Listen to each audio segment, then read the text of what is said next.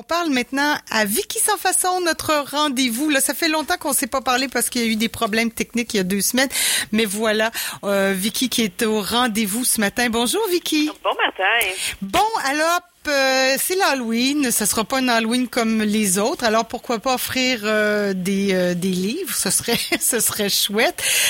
et tu as des suggestions pour nous deux ben, un, un livre, un roman et un album.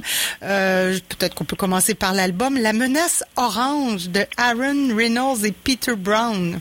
Et voilà, donc on pense à nos petits, euh, en fait, les, petits qui pourront pas passer l'Halloween cette année, euh, qui vont quand même vouloir avoir un petit moment euh, d'horreur sans les frissons. Donc cet album-là est vraiment parfait parce qu'on est vraiment dans l'humour, pas tant dans le frisson. Donc, c'est euh, excellent pour les enfants de 3, 5 à 6 ans. Euh, à l'intérieur, en fait, ce que ça raconte, c'est l'histoire de Jasper, qui est un lapin et qui adore des carottes, comme tous les lapins, euh, tu me dirais. Mais lui, en fait, c'est plus que aimer les carottes. C'est vraiment une obsession pour Jasper. Donc, jour et nuit, il pense juste à une chose, c'est croquer à pleines dents des bottes et des bottes de carottes. Et heureusement pour lui, en fait, les carottes les plus succulentes, les plus croquantes, les plus sucrées se trouvent dans le champ de son voisin des sauterelles. Donc, il arrive souvent à Jasper euh, de faire euh, bon euh, quelques visites de bon voisinage à son voisin. on parle de une, deux, trois fois par jour. question bon voilà de d'entretenir le bon voisinage, mais aussi de gober quelques délicieuses carottes au détour. et là, on parle de matin, midi, Vraiment, il n'y en a jamais assez euh, de ce délicieux légume orange. Mais ça, en fait, c'était avant que les carottes commencent à le suivre. Parce qu'il y a un petit problème. Au début, en fait, Jasper pensait que c'était euh, son imagination. Donc, il n'était pas trop certain de la chose. Mm-hmm. Mais un jour, il est dans le champ de son voisin en train de manger des carottes. Et là, il entend tonk, tonk, tonk, qu'on reconnaît comme euh, des carottes qui rentrent doucement sur le sol. Donc Jasper est paniqué, il court et retourne à la maison en pensant qu'il est en sécurité, mais non, parce que les carottes le suivent partout, dans la salle de bain lorsqu'il se brosse les dents, dans le cabanon, sous son lit. Donc comment est-ce qu'il va faire pour se libérer la, la malédiction des carottes diaboliques? C'est ce qu'on va euh, voilà apprendre dans cet album. Je pensais qu'il allait devenir obèse ou orange, mais non, il est poursuivi par les carottes, c'est quand même pas mal. Les carottes zombies. Euh, alors, c'est un album qui est surprenant, qui est hilarant. Euh, c'est aussi un petit clin d'œil, en fait, décalé au genre de l'horreur, plus particulièrement aux films comme La Nuit des Morts Vivants, donc, comme je disais, des carottes zombies. Pourquoi pas? Euh, et ce qui est très, très chouette dans l'album, c'est l'illustration qui, à elle seule, nous plonge dans cet univers un peu angoissant. Donc, on est dans les tons de noir, de blanc. C'est très, très graphique. ça nous rappelle, en fait, le cinéma des années 50. Même, il y a une bordure noire sur sur le pourtour, en fait, qui nous rappelle les films en noir et blanc. Euh, mais ce qui est très chouette aussi, c'est qu'il y a toujours un splash d'oranger dans chacune des pages pour bien faire sortir nos méchants, qui sont les dangereuses carottes.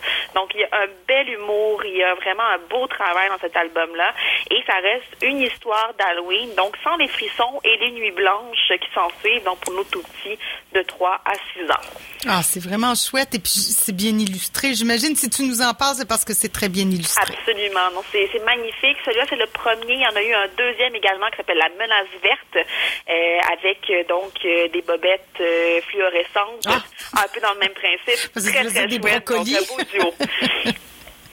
Bon, alors ça, c'est un beau, un bel album qu'on offre euh, aux enfants. Là, voilà. Belle alternative aux bonbons. Et puis, il y a un roman aussi dont tu voudrais nous parler. Ben oui, parce qu'il faut pas oublier non plus nos ados euh, qui, eux, ne passent peut-être plus la lune depuis euh, quelques années, mais qui aiment encore avoir quelques frissons. et là, j'avais envie de vous parler du roman La Adélard de François Blais et Iris. à l'intérieur, donc, on arrive à Charette, qui est une petite municipalité comptant mille et deux âmes. Donc, on parle de mille un fantôme de fillette se baladant sur les rails de chemin de fer et une jeune femme recouverte de sang un endroit magnifique pour y vivre. Donc, si on exclut le lac Adélard, à propos duquel on raconte quantité d'histoires effrayantes. Mais bon, euh, c'est un patelin de Montérégie qui vaut véritablement le coup d'œil. C'est ce que Ellie et Anna, donc nos deux personnages principaux, pourraient vous dire sur leur coin de pays. Mais ça, c'était avant qu'un journal personnel écrit par une jeune fille portée disparue dans les années 80 n'apparaisse dans leur vie. Donc depuis, ils n'ont qu'une seule certitude. Certains cauchemars sont définitivement trop effrayants pour être contenus dans les légendes. Euh, en fait, c'est le 13e titre de la collection noire publiée aux éditions de la courte échelle. Euh, et c'est aussi une première incursion réussie dans l'univers du roman jeunesse de son auteur François Blais, qu'on connaît pour euh, des romans euh, adultes. Mm-hmm à la base. Ici, donc, première fois euh, chez les ados et vraiment très, très, très réussi. Euh, il nous offre un roman à narration multiple.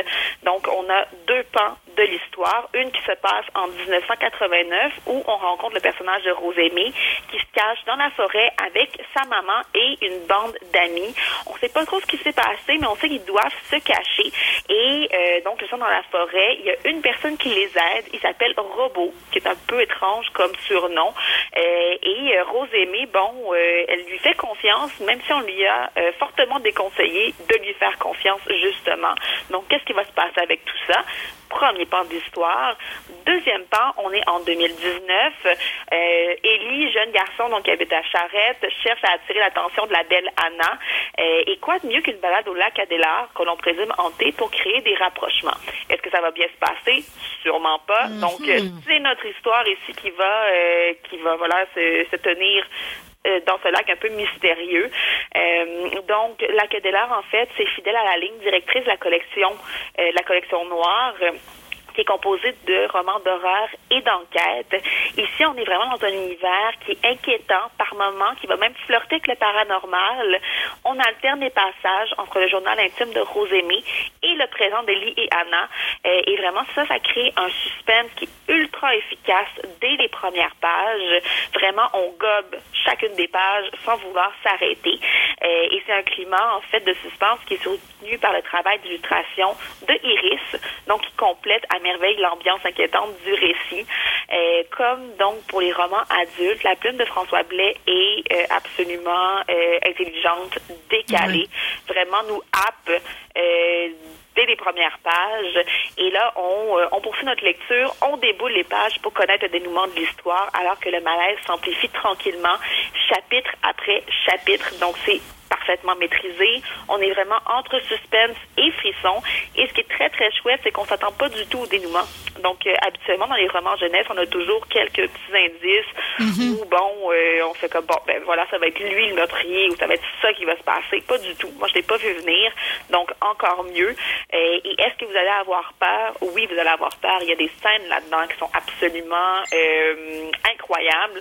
Donc, je vous laisse... Mais dis donc, on a l'impression que même les adultes pourraient, euh, pourraient euh, y trouver leur côte. Oh mon Dieu, tellement. Euh, les adultes, les ados, même les enfants qui lisent quand même un peu mieux. on, dit, bon, ici on est dans la collection avec trois lunes, c'est-à-dire que c'est pour les enfants en haut de 11 ans, mais pour un enfant qui lit très bien, qui a quoi, 9-10 ans, qui n'a pas froid aux yeux, moi, je pense que c'est une excellente lecture.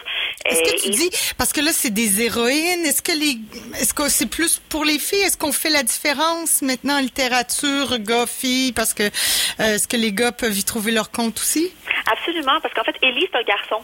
Ah, C'est un, un, prénom, bon, qui peut être aussi pour oui, une Oui, j'avais en tête deux jeunes filles, ben oui. Euh, et je dirais même que, bon, vu qu'on est dans du roman d'horreur, suspense, ça plaît à tout le monde. On n'est pas dans quelque chose de très genré. C'est vraiment juste une bonne histoire qui nous tient en haleine, qu'on a envie de, de, de, lire, donc de, voilà, donc de se coucher le soir, euh, d'ouvrir notre lumière et euh, de faire une nuit blanche.